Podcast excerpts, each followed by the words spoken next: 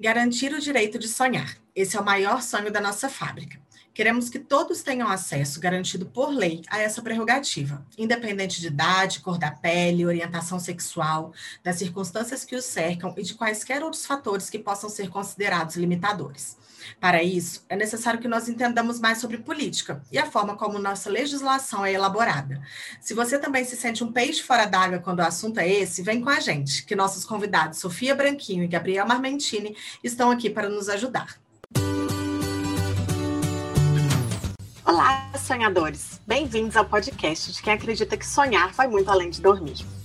Somos a ONG Fábrica dos Sonhos e toda primeira segunda-feira do mês temos um encontro marcado para conversar sobre sonhos e como eles podem mudar o mundo. Se você quiser acompanhar a gente mais de perto, segue nosso Instagram, arroba Realize com a Fábrica. E não deixe de nos apoiar assinando o nosso manifesto e nos ajudando a arrecadar recursos através da nossa vaquinha virtual. Você pode encontrar os links na descrição.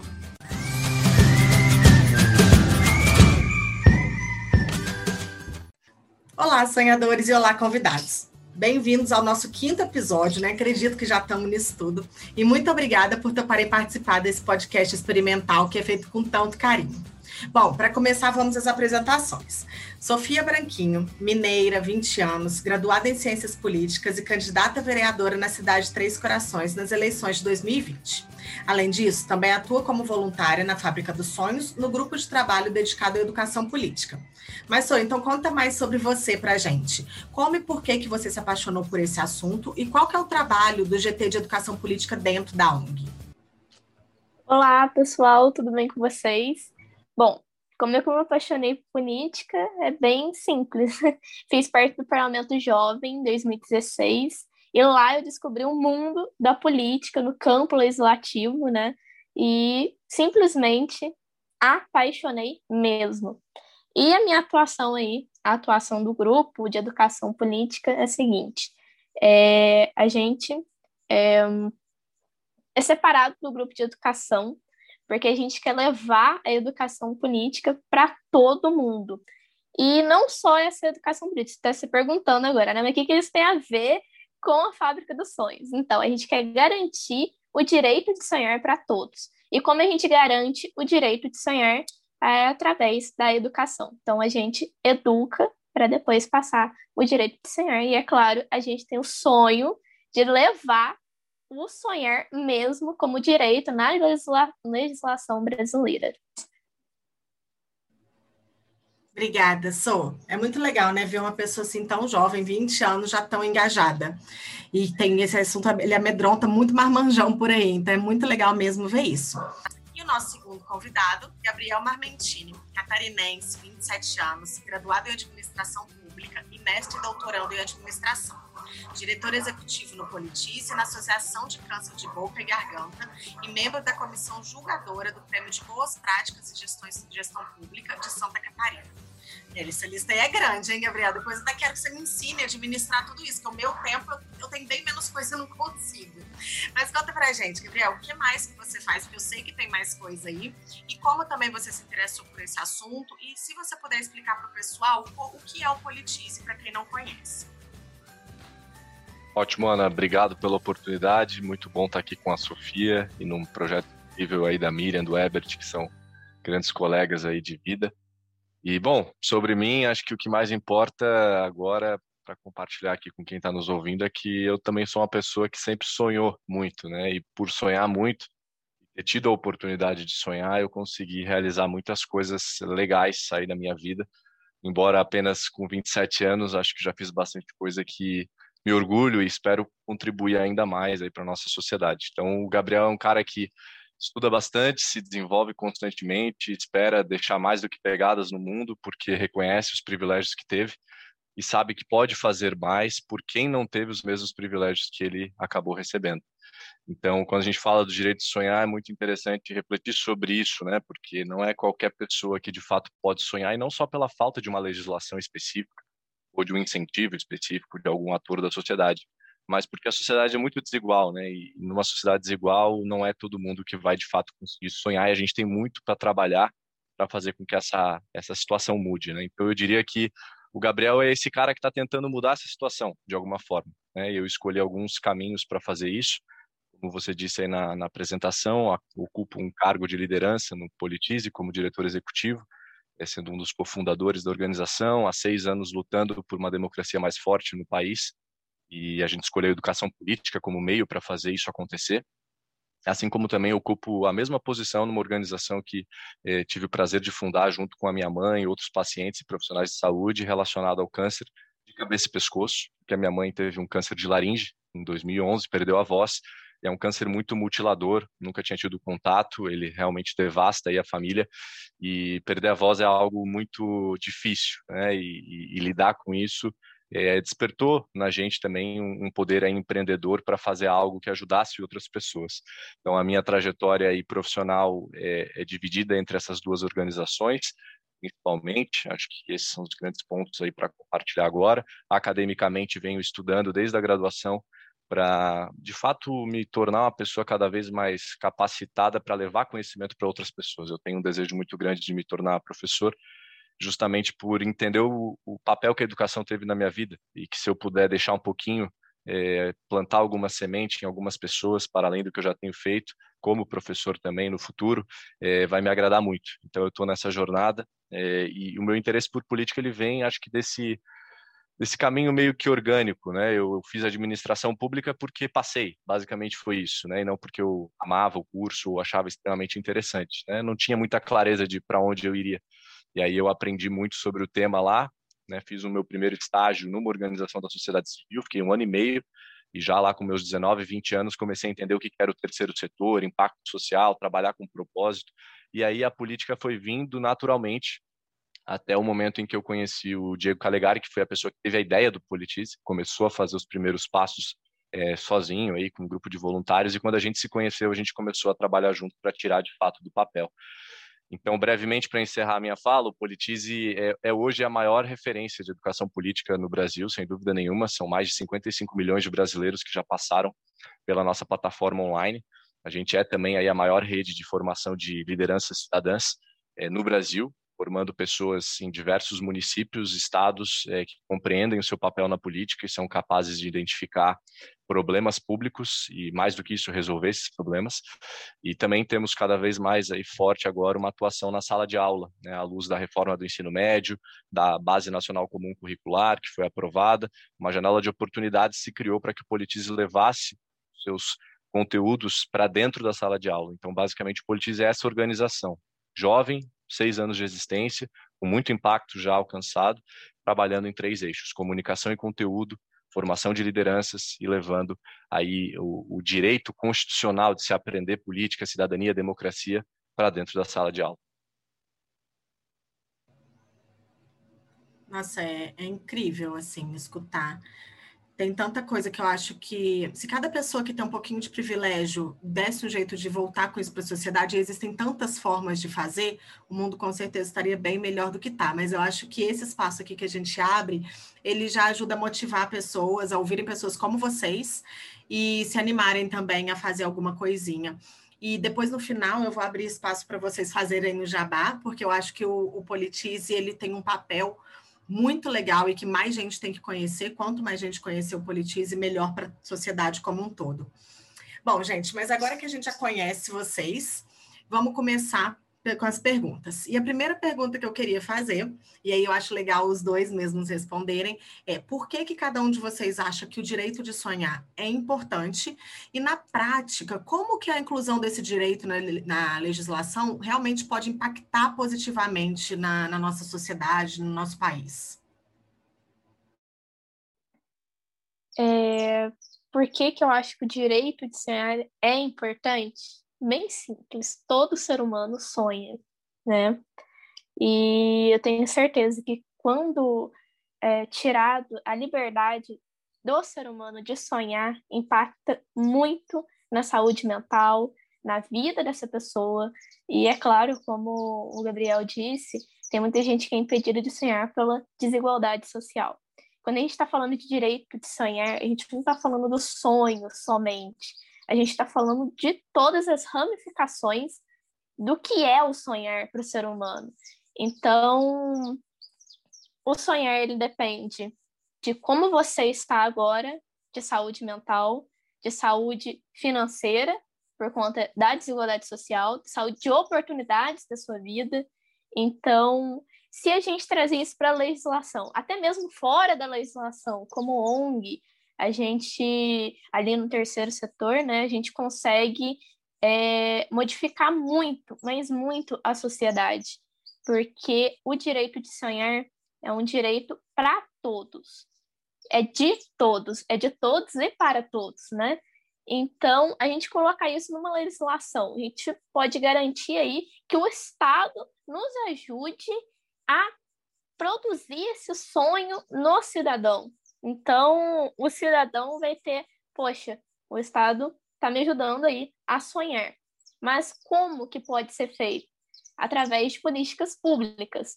Política pública de ajuda na saúde mental, política pública de não ajuda financeira em si, mas em ajuda socioeconômicas, né?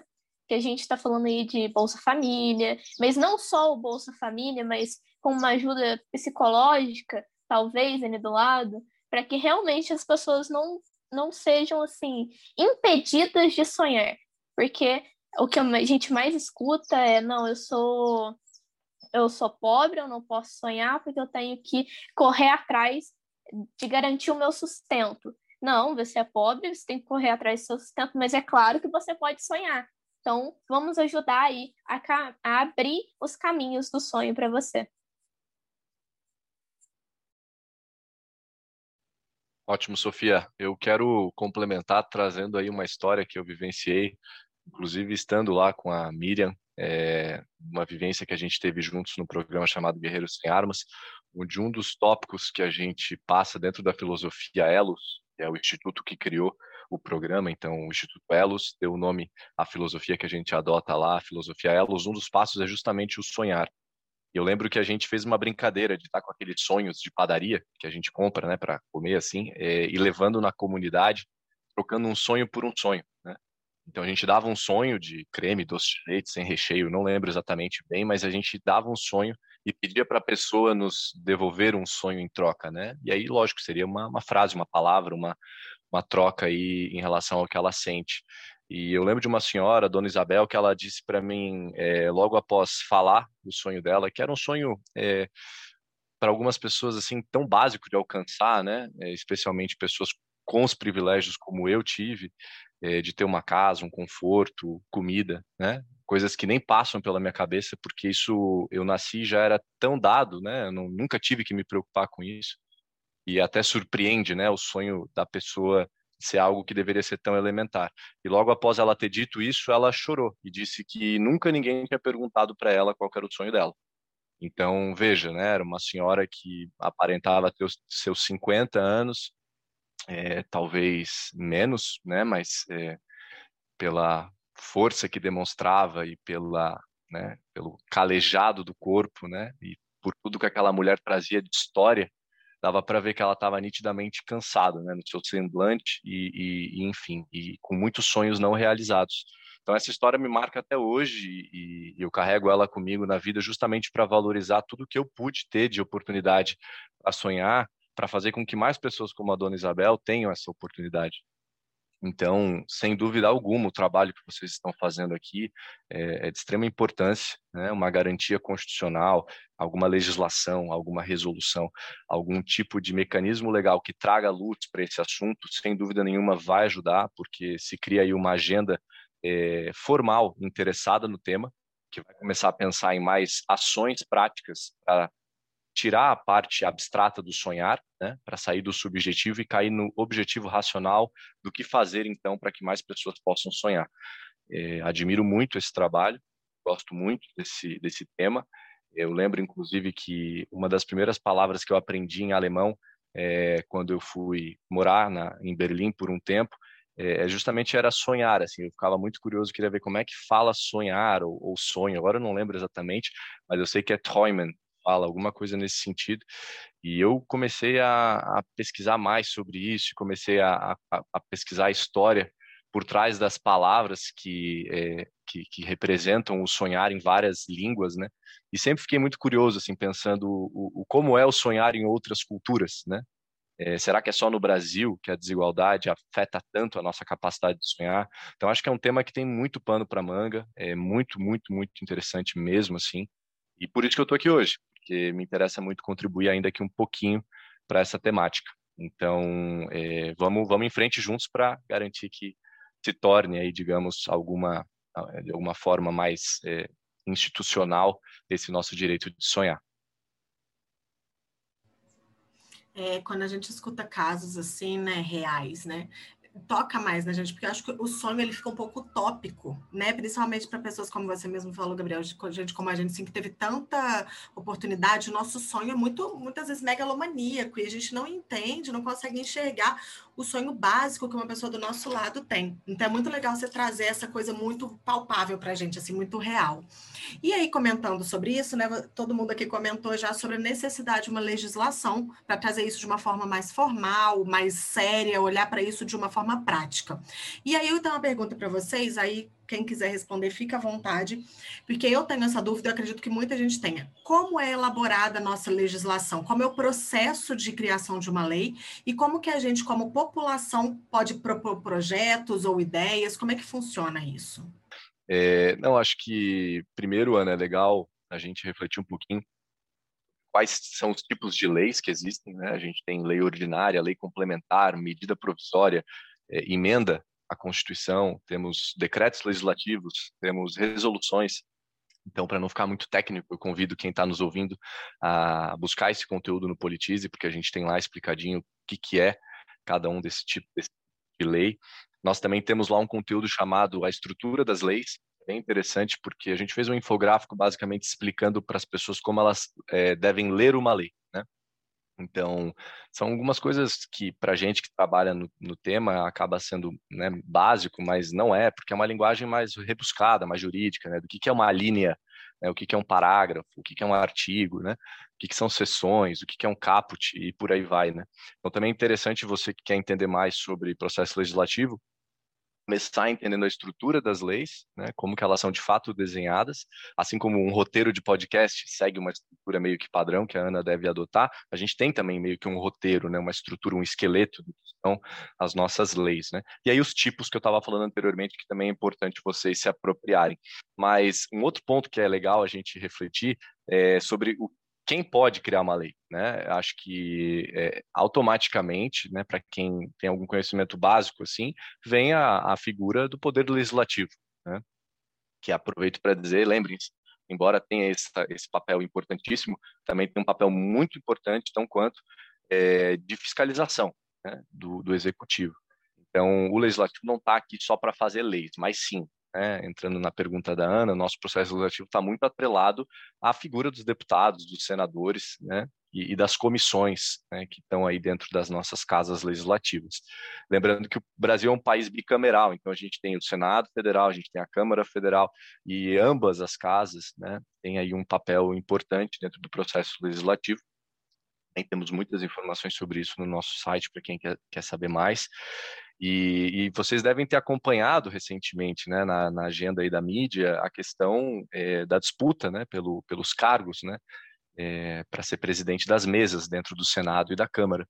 Por que, que é muito importante? Justamente esse corpo é, que está à frente da mesa, que vai determinar o despacho, né, que vai receber os projetos que chegam e vai entender é, qual que é o regime de tramitação que esse projeto deve ter, para quais comissões ele deve passar e por aí vai. Então, nosso processo legislativo é, é, é um tanto difícil de entender para quem não tem muita proximidade com o tema, então eu não quero tornar essa fala ainda muito mais técnica, mas eu queria deixar esse input de que a gente acha que apenas o legislativo tem essa prerrogativa, mas não é verdade, né? O presidente da República, é, em situações específicas, também pode trazer aí proposições.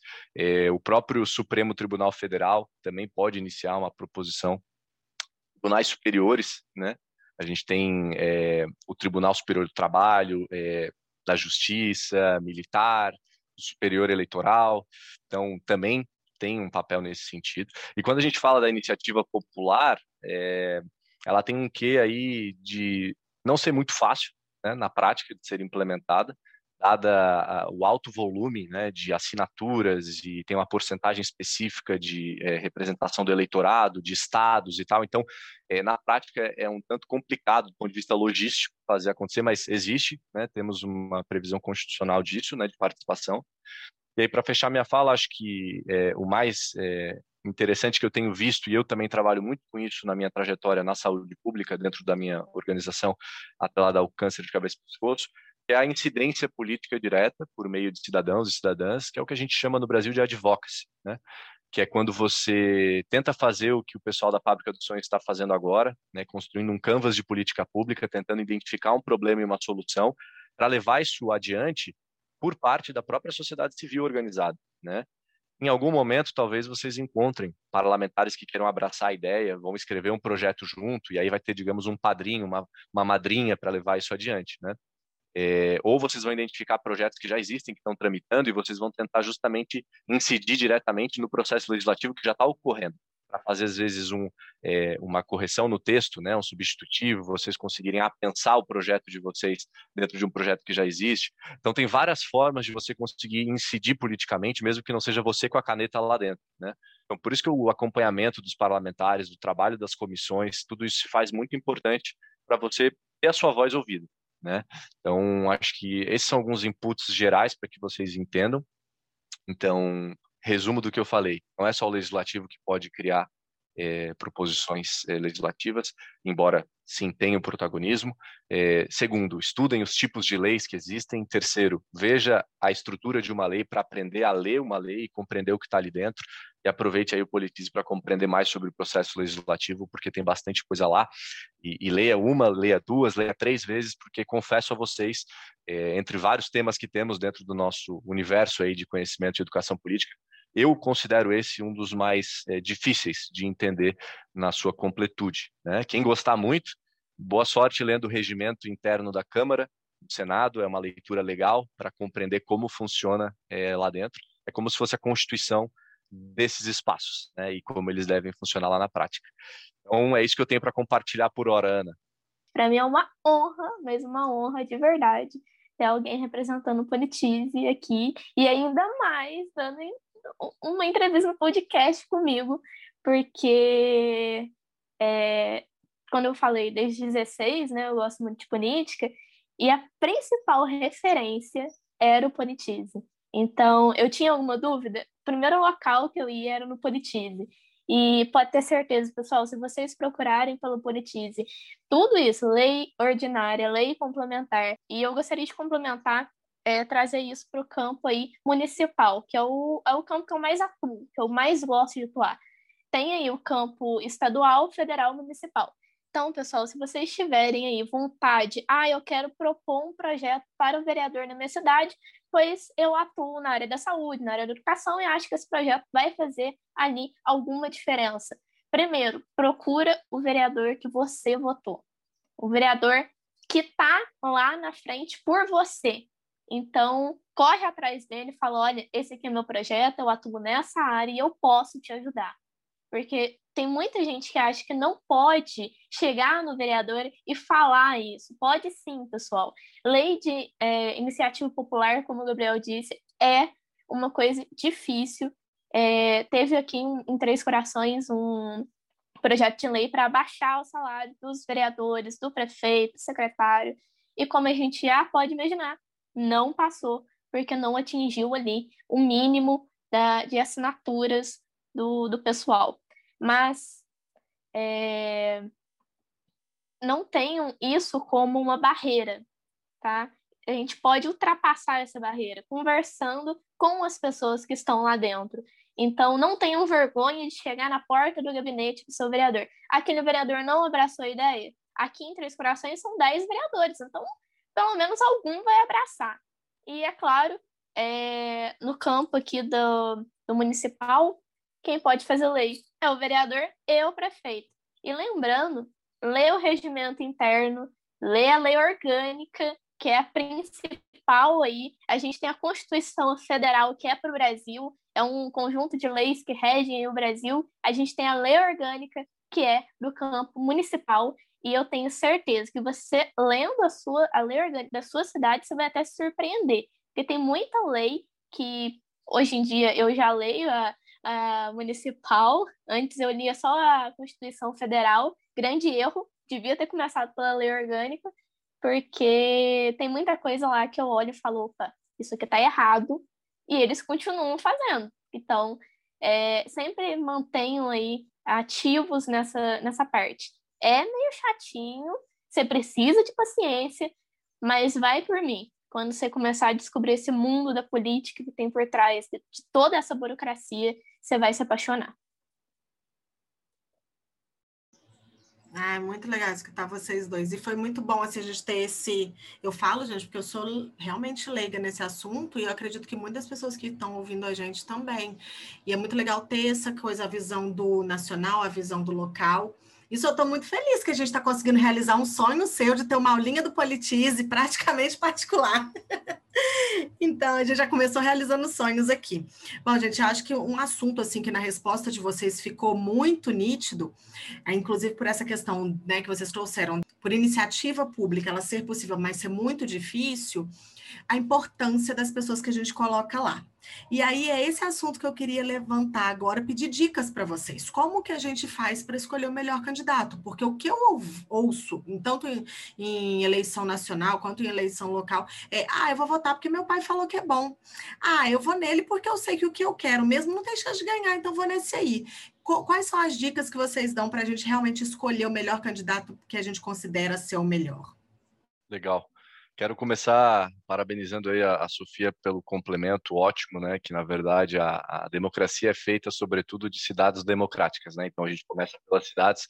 A minha fala foi um tanto mais federal, assim, numa visão macro, e ela colocou muito bem, assim, né? Então para quem está nos ouvindo, é isso, né? Divida seu tempo aí para tentar entender um pouquinho de cada âmbito, né, desde a federação até o estado, até o município, mas se for para priorizar, começa pelo município, começa olhando o teu redor, o teu bairro, a tua comunidade, a tua lei orgânica, a tua câmara, vereadores, né, e, e o que eu falei anteriormente acaba se aplicando também, né, do ponto de vista do processo legislativo, comissões, executivo, também pode propor e tal, então, bem legal, Sofia, acho que eu demorei muito para me dar conta disso? Acho que o politismo me ajudou muito a, a, perceber mais a minha cidade, o meu, meu, meu entorno, né?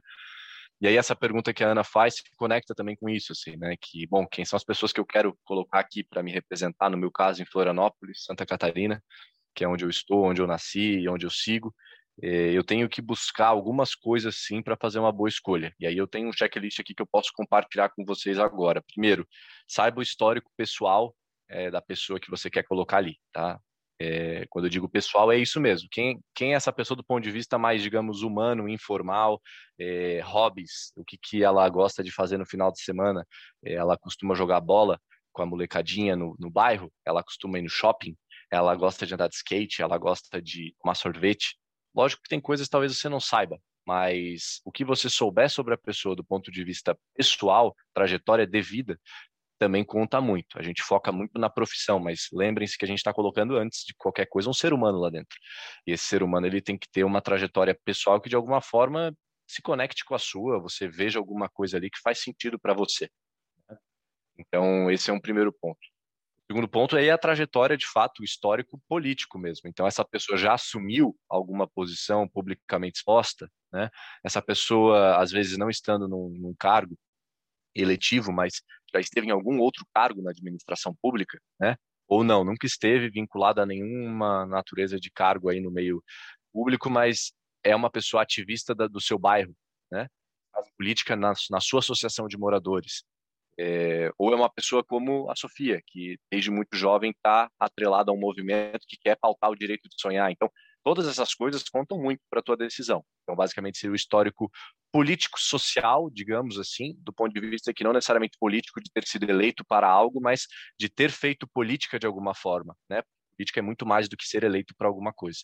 Então, esse é, um, é, um, é uma primeira dica, né, que tem algumas ramificações.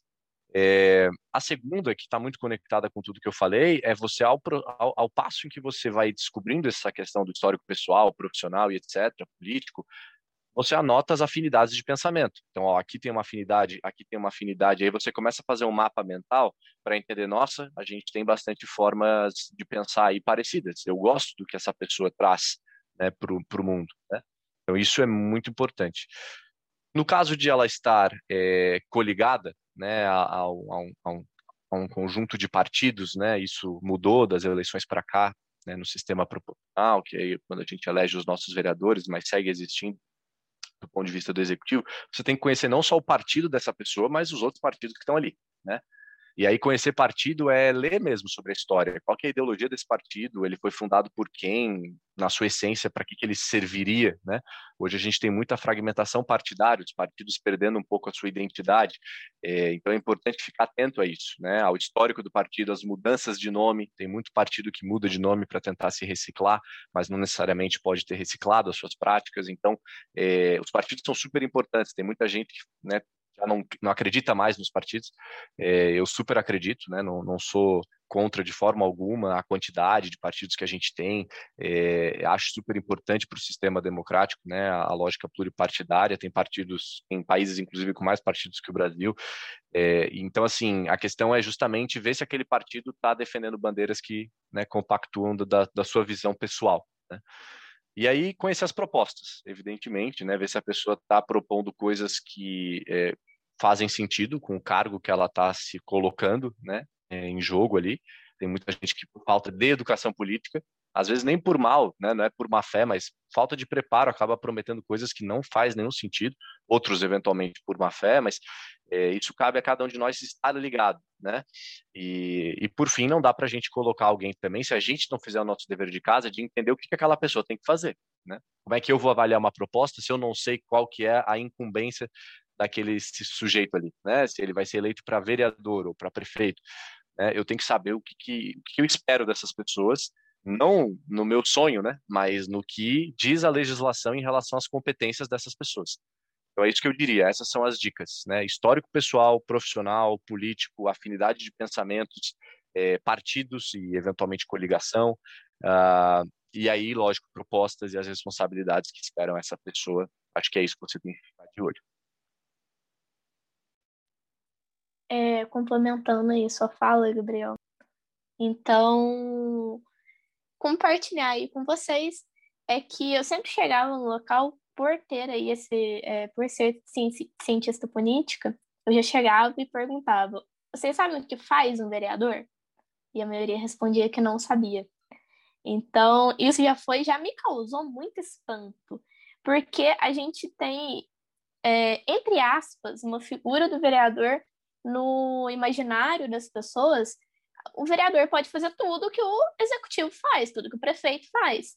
E não pode, né? Assim como o deputado não pode fazer tudo que o governador faz. O deputado federal, o senador não pode fazer tudo que um prefeito, um presidente, ó, prefeito, presidente faz. Então, realmente perguntar para a pessoa quais são as propostas delas para realmente você colocar ali, tá de acordo com o que essa pessoa está se elegendo, é uma das grandes chaves para você escolher um bom candidato. Porque a maioria, eu tenho certeza, que já viu o vereador prometer rua asfaltada, já viu o vereador prometer hospital, já viu o vereador prometer escola não pode. Pelo menos aqui em Três Corações, não, que não tem ali a emenda impositiva. Mas emenda impositiva é conversa para outro podcast, porque é assunto para caramba. E outra coisa também eu queria desmistificar aquela figura, ah, o picolezeiro não pode ser candidato. Ah, é, o pipoqueiro não pode ser candidato. Ah, não sei que, só porque tem um trabalho ali, um, um, o gari não pode ser candidato. Gente, pode. É igual o Gabriel falou. Veja o histórico da pessoa, veja a vida da pessoa. Às vezes o Gari tá ali, mas ele tem um histórico de luta dentro da política.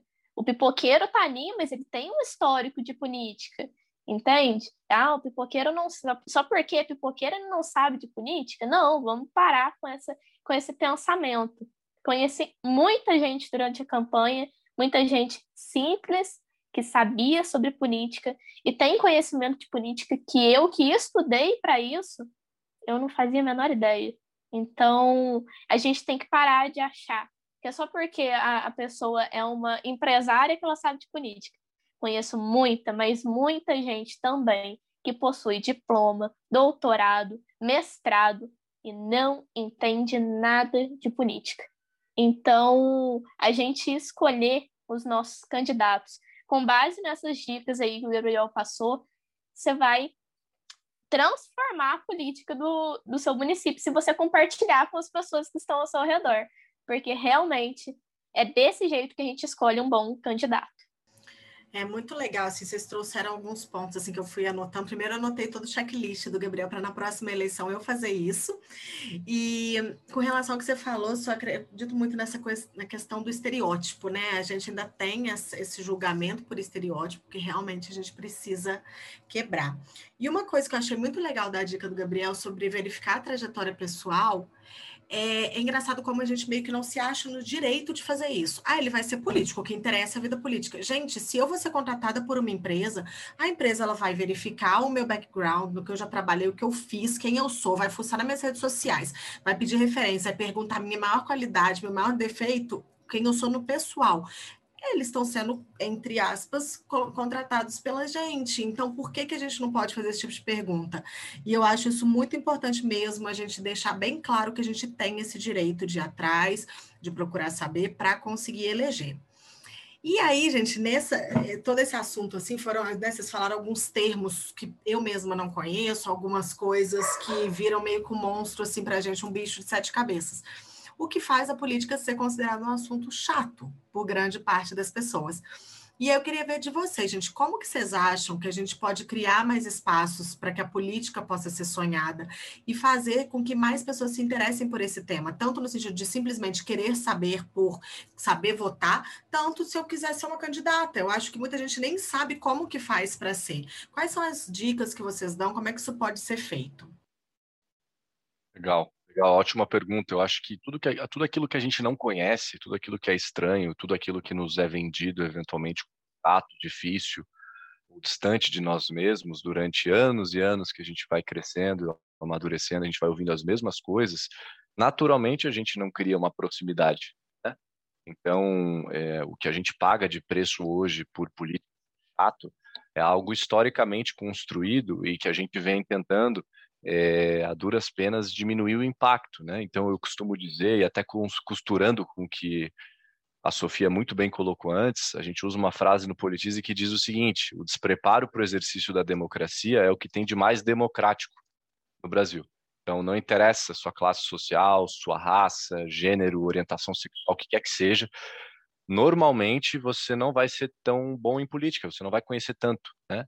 E até bem como a, a Sofia colocou, eu hoje tenho pô, um super privilégio de tá poder, poder fazer um doutorado, né? Só de ter feito mestrado já foi super incrível. Eu digo para mim mesmo, não pela titulação, mas pela experiência, pelo conhecimento, por tudo que eu fui adquirindo. E bom, os meus colegas ao meu redor, muitos deles, para não dizer a maioria, não tinham muita base, né? E a culpa é deles, né? Eles não são pessoas ruins, incompetentes? Não, é, é tudo uma questão de que, lógico, assim, é, no geral, não era o nosso assunto entre os nossos amigos, não era o que os nossos pais puxavam de bate-papo com a gente, não é algo que se naturalizou como parte né, da vida em sociedade. Muitas outras coisas, sim, né? E aí tem toda uma discussão valorativa aí por trás, né, mais filosófica, né, do que, que é realmente importante a gente discutir com os nossos filhos, com as nossas famílias, com os nossos amigos. Né, quem gosta um pouco dessa parte, sugiro bastante ler os livros do Zygmunt Bauman, que fala muito sobre a modernidade líquida, o amor líquido, a sociedade que está cada vez mais líquida, né? E, e, quando a gente entende que a política é algo inerente ao, ao ser humano, né, e que a gente está constantemente fazendo política, mesmo sem perceber, a gente passa a ver o valor dela, a gente passa a se interessar mais, a gente passa a, a tratá-la como algo natural, né? Então, acho que a resposta para a tua pergunta, Ana, é, primeiro, conseguir romper esse estereótipo, essa barreira, né? Parar de julgar as coisas sem minimamente tentar ir atrás, né? Muitas das pessoas das quais eu já ouvi falando, ah, política é chata, não sei o quê, não sei o quê, e tu pergunta algumas coisas para ela, tu vê que elas nem tentaram, de fato, ir atrás, né? Então, não vai ser fácil, né? Tudo que é novo para a gente é doloroso, Né? Eu, por exemplo, cozinho muito mal. E toda vez que eu vou tentar cozinhar e melhorar na cozinha, eu acho um saco. Quê? Porque não é uma parada agradável para mim. Né? Então, mas como é que eu vou superar isso? Cozinhando mais, lendo sobre o assunto, errando, tentando de novo, até o dia que eu consiga fazer uma coisa gostosa para um amigo comer. Então, é, a política é a mesma coisa. Assim. Eu acho que o Politize está cumprindo esse papel, a gente aqui discutindo esse assunto hoje está cumprindo esse papel, várias outras organizações estão, e, e é isso. Né? Aos poucos, cada um vai despertando no seu tempo, no seu momento. O que me dói mais aí, falando como cidadão, é que é, eu não sei se tem muito tempo de sobra. Né? Eu acho que a gente já esperou tempo demais. Então, eu tenho essa urgência dentro de mim, assim, que eu gostaria que, se eu pudesse, num estalar de dedos, todo mundo minimamente acessar o Politize e começar a se educar um pouco mais, seria o meu grande sonho realizado, sabe? Seria assim, todo o Brasil utilizando o Politize pelo menos uma vez por dia para ler um conteúdo novo, né? Seria um grande sonho realizado. Mas já alcançamos 55 milhões de brasileiros, então já estivemos mais longe. Aos pouquinhos a gente chega lá. Como despertar o, a paixão política, o fogo político dentro de uma pessoa? Eu digo para vocês que é uma coisa bem difícil de fazer, viu?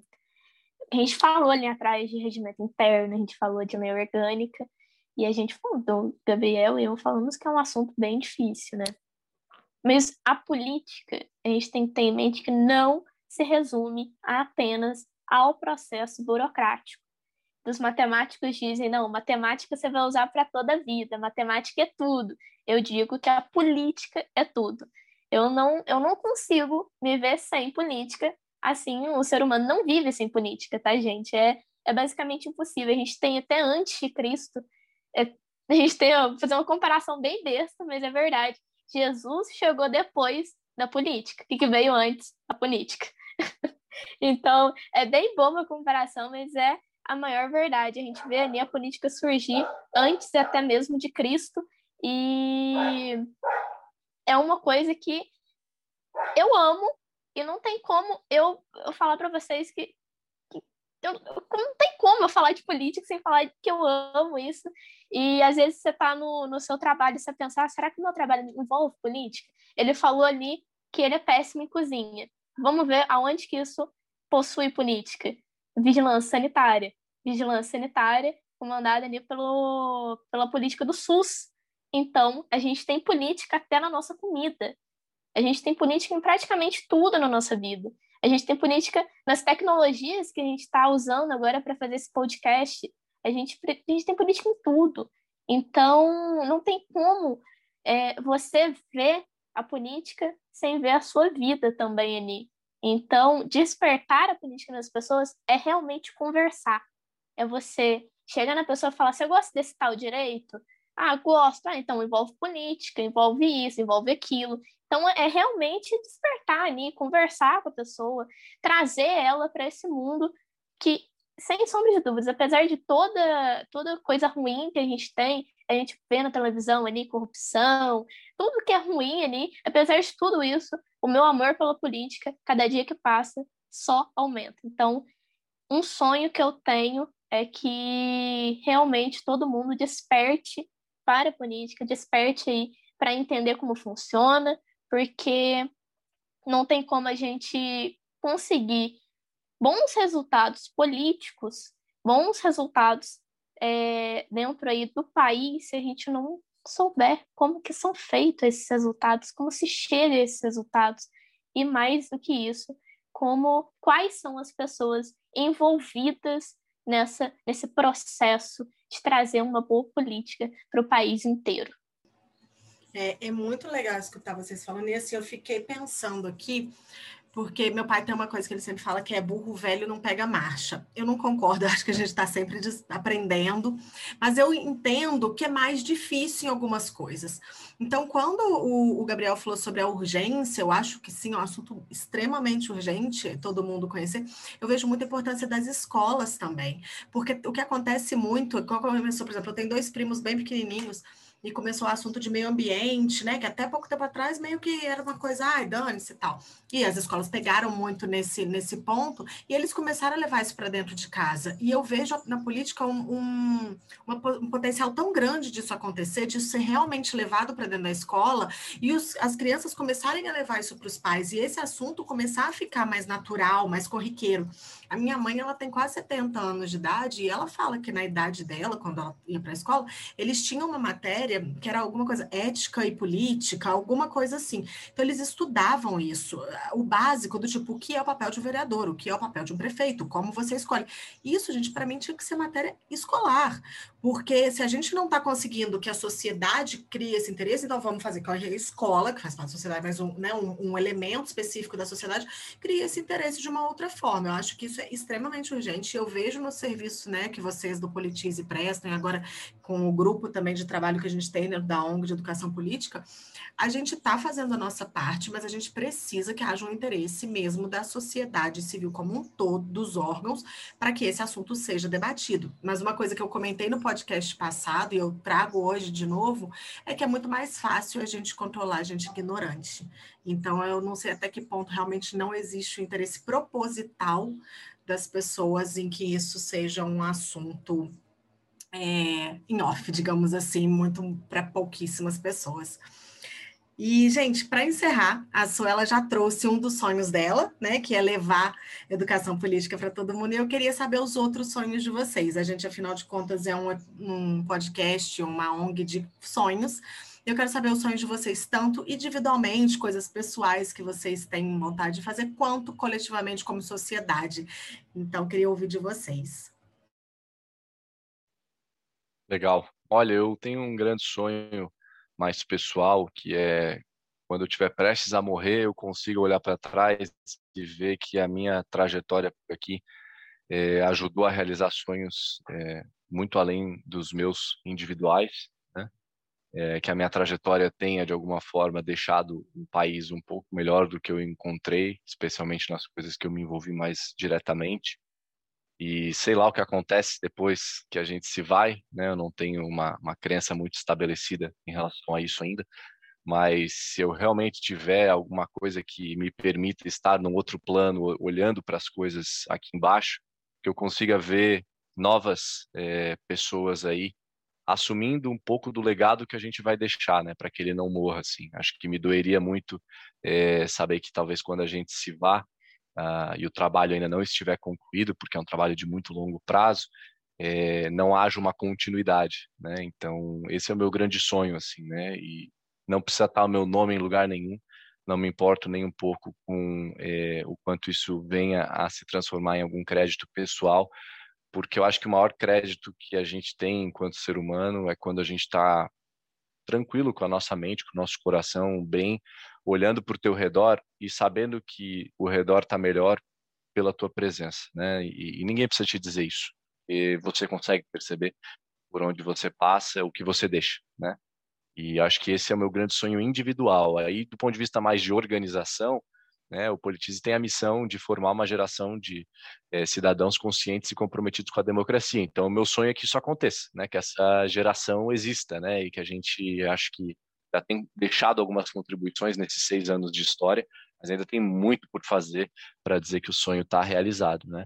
E, e, como visão de longo prazo, nosso grande sonho é que o Brasil possa ser enquadrado no ranking da democracia, que é um estudo que acontece todos os anos é, pelo The Economist, né, que é o Democracy Index, é, como uma democracia plena, né, e não uma democracia falha, que é o que a gente é hoje e vem sendo aí ano após ano nos estudos que são feitos. Então, esse é o nosso grande sonho é, organizacional. No meu trabalho na área do câncer, o meu grande sonho é que pessoas como a minha mãe sofram cada vez menos, né? Porque perder a voz não é algo legal, né? É bem difícil de se adaptar. Existem poucas formas de se reabilitar, né? Do ponto de vista de você ter uma reabilitação fonatória.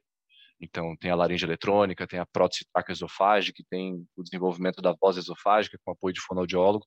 É, a gente tem uma, uma luta aí para tornar, de fato, essas possibilidades que eu acabei de citar um direito, né? Recém conseguimos algumas coisas muito importantes que vocês podem conhecer mais sobre isso no meu site lá, nos nossos vídeos e Instagram e coisa, é acbgbrasil.org. Lá vocês conseguem entender mais sobre esse trabalho. Meu grande sonho é esse, que menos Melissas, que é o nome da minha mãe, menos Gabriéis, que sou eu, sofram tanto com algo que é, amedronta tanto assim a, a família e o nosso ser e tira uma dignidade muito básica que é poder falar, né? uma coisa tão básica que não sei se vocês já, vocês já tinham parado para pensar, tipo, ah, pô, imagina se um dia eu perder minha voz. Eu nunca tinha pensado, acho que não é uma coisa que a gente pensa muito. Né?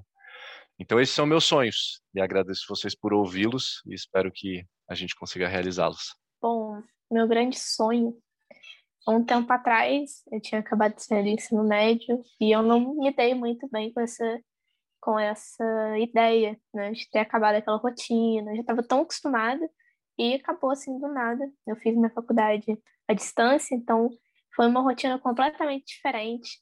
É... E eu acabei aí passando dois anos em, eu não digo depressão, porque é uma palavra muito forte, mas em anos em que eu não gostaria de passar novamente, eu também não desejo isso para ninguém. É... E eu lembro que eu comprei um caderninho e lá estava escrito, primeira coisa, qual é o seu sonho? E eu escrevi que eu queria transformar o mundo. E hoje em dia eu vejo que eu consigo fazer isso e eu escolhi a política para fazer isso. Não é algo impossível a gente correr atrás dos nossos sonhos. Complementando ali a fala do, do Gabriel, é, ele disse que queria olhar para trás, né, e ver todo o seu caminho ali, todo, tudo que ele fez. Tem uma coisa que eu sempre levo comigo. Você pode matar um homem, mas você não pode matar a ideia dele. Então, a gente pode morrer aqui na Terra, qualquer momento, qualquer minuto, mas nossas ideias, que a gente passa para frente, o que a gente deixa no para a próxima pessoa que está aqui de ensinamento, seja uma coisinha mínima, gente, seja como catar laranja no pé. E isso já é um ensinamento e essa pessoa vai passar para frente. Então, deixar as ideias aqui no mundo realmente é um sonho que eu tenho, que eu acho que é o maior sonho de todos.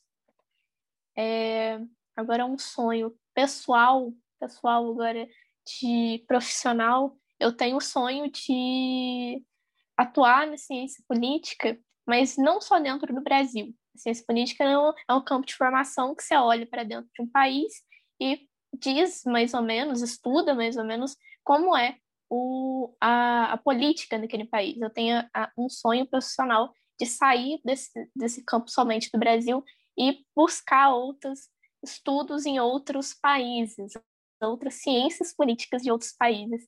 E eu queria muito fazer isso em Portugal, não ir para retornar para o Brasil, não ficar lá fora, retornar para o Brasil e pegar o que eles têm de melhor e tentar colocar aqui no Brasil. Então, pegar, comparar as diversas políticas que existem por aí, que são variadas, são tantas, são inúmeras, e pegar o que há de melhor em cada uma para poder transformar aqui o país politicamente. Acho que é só. não tem mais sonho, não. São poucos, mas é igual o Gabriel disse, eu também tenho muitos privilégios. Tenho uma casa para morar, tenho pais maravilhosos que me apoiaram durante a campanha, que me apoiam até hoje por tudo que eu faço.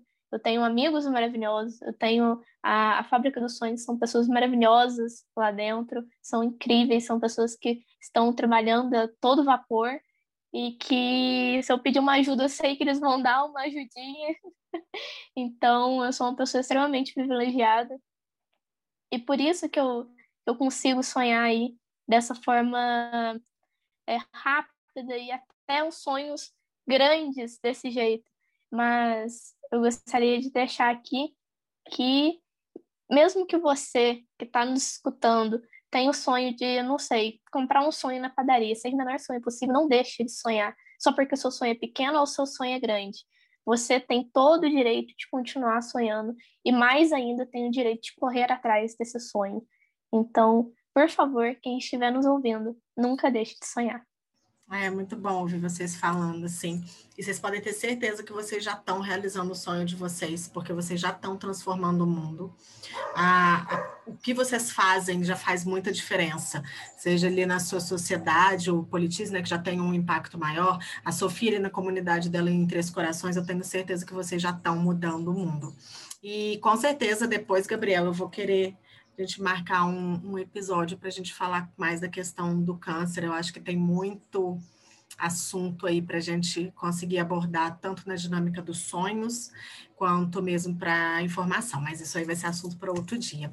Bom, gente, então, assim, para a gente encerrar mesmo, eu queria agradecer demais a vocês, o tempo de vocês, que eu sei que é super corrido, para trazer esse assunto para tanta gente de uma forma acessível, gratuita, e vocês realmente fazem a diferença. E agora, para terminar mesmo, eu quero abrir para vocês fazerem o jabá, deixar Instagram, deixar e-mail, podcast, enfim, o que vocês quiserem de indicação para o pessoal, porque eu tenho certeza que tem muito assunto ainda que, que a gente consegue trazer desse tema de hoje.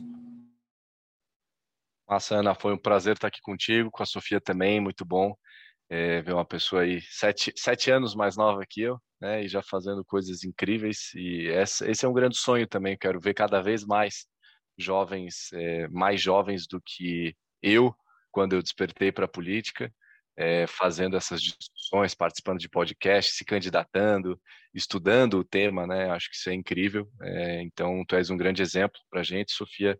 Tenho certeza que teus colegas, teus amigos próximos de ti também te veem dessa forma. Então, segue firme aí, porque isso mobiliza, né? Eu costumo dizer que o exemplo arrasta, né? Então, é, você dando exemplo para as pessoas, você arrasta mais gente atrás de ti mesmo sem nem perceber. Então, parabéns por isso. E quanto ao nosso jabá, gente, basicamente entrem no nosso site, politize.com.br. Lá no rodapé do site vocês vão ver lá o canal do YouTube, Facebook, Instagram, Twitter, LinkedIn, Pinterest, tem até aquelas listas de transmissão de WhatsApp também. Então tem várias formas de estar por dentro aí dos nossos conteúdos. É, em breve a gente vai abrir inscrições para o programa Embaixadores Politize. Então, quem tem interesse em se capacitar, se tornar uma liderança cidadã e fazer parte da nossa rede, fique de olho. Tem coisa muito legal que a gente pode trocar.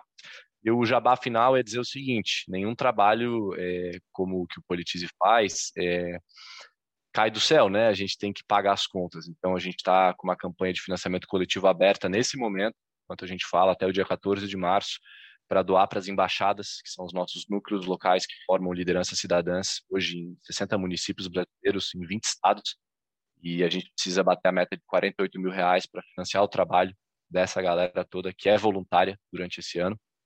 Então, acesse doe.politize.com.br barra embaixadas, e lá você vai encontrar as opções de doação para financiar esse trabalho incrível que vem crescendo ano após ano e que faz a diferença nas nossas comunidades. Então, esse é o jabá final. Sigam o Politize, aproveitem tudo que a gente está deixando aí para o mundo, que é tudo gratuito e feito com muito, não só competência técnica, né, e dedicação do ponto de vista assim é, de fazer bem feito com qualidade, mas com muito amor e com muito carinho e de pessoas que não entendiam quase nada também de política. Nenhum de nós aqui é expert, né? A gente está sempre aprendendo e fazendo um serviço que nós mesmos gostaríamos de ter encontrado quando éramos jovens ou, ou digamos mais jovens, ainda somos todos muito jovens. Sempre seremos. E ser jovem é mais uma questão de espírito. Né? Eu costumo dizer para minha mãe que ela é jovem como eu, só que ela é jovem há mais tempo. Obrigado por me ouvirem, por estarem aqui comigo e até a próxima. Bom, eu queria agradecer, claro, a fábrica, eu queria agradecer a Aninha e, é claro, o Gabriel, por mais a fábrica, assim, ao todo, por ter realizado esse sonho, que é conhecer uma pessoa representante do Politize, de fato. Tem o Everett também, né, que é representante do Politize lá de São Lourenço, mas aqui ter o Gabriel, para mim, é uma grande honra ainda receber um elogio desse. Você não tem noção aqui, eu tô, eu tô muito feliz mesmo. E ganhei meu dia, gente. é claro, pessoal, acessem aí o Politivo, vocês vão se encantar, encantar mesmo. Eu, com 16 anos lá no começo, tenho certeza que foi o Politives que me deu um empurrão para eu conseguir aí me apaixonar de fato por política. Então, entrem no site, conheçam o trabalho que eles fazem, que é maravilhoso, maravilhoso. Não tenho, não tenho o que dizer de tão bonito é, que é o trabalho deles. E é claro, vou pedir para vocês me seguirem no Instagram, que é sofiacp2020. E por enquanto só tem no Instagram, e lá vai ter é, YouTube, tá tudo certinho lá. Então, me sigam lá, pessoal. É, gente, muito legal ouvir vocês e saber que, como eu falei antes, a gente está realizando um sonho aqui. Eu acho que também o que a Sofia falou ali, de que o Politize incentivou ela a começar, com certeza também trouxe ele uma alegria para o Gabriel de saber que o serviço realmente vê, né? O seu serviço realmente ali o efeito. E, gente, é, como a Sol comentou, o Herbert, que é parceiro nosso aqui da fábrica, ele está trazendo a sede do Politize aqui para São Lourenço. Então, para quem é daqui, vale muito a pena. A gente está, né? Ele está organizando tudo. Vai ser muito, muito legal. E eu vou deixar tanto o site do Politize quanto o Instagram da So na descrição do episódio, então fica bem facinho para vocês conseguirem. E depois, Gabriel, me passa também o link da vaquinha, da doação, para a gente também deixar ali facilitar para o pessoal. E, gente, também não esqueçam, vou fazer o jabazinho da fábrica, de seguir a gente no Instagram, que é o arroba realize com a fábrica, assinar o nosso manifesto, que é justamente para a gente conseguir fazer com que o direito de sonhar seja colocado na nossa legislação e também doar para nossa vaquinha. A gente também está com a vaquinha aberta para a gente continuar levando esse movimento para vocês. E todos esses links vocês encontram também na descrição da bio. Então é isso, pessoal. Até o próximo episódio. Um beijão.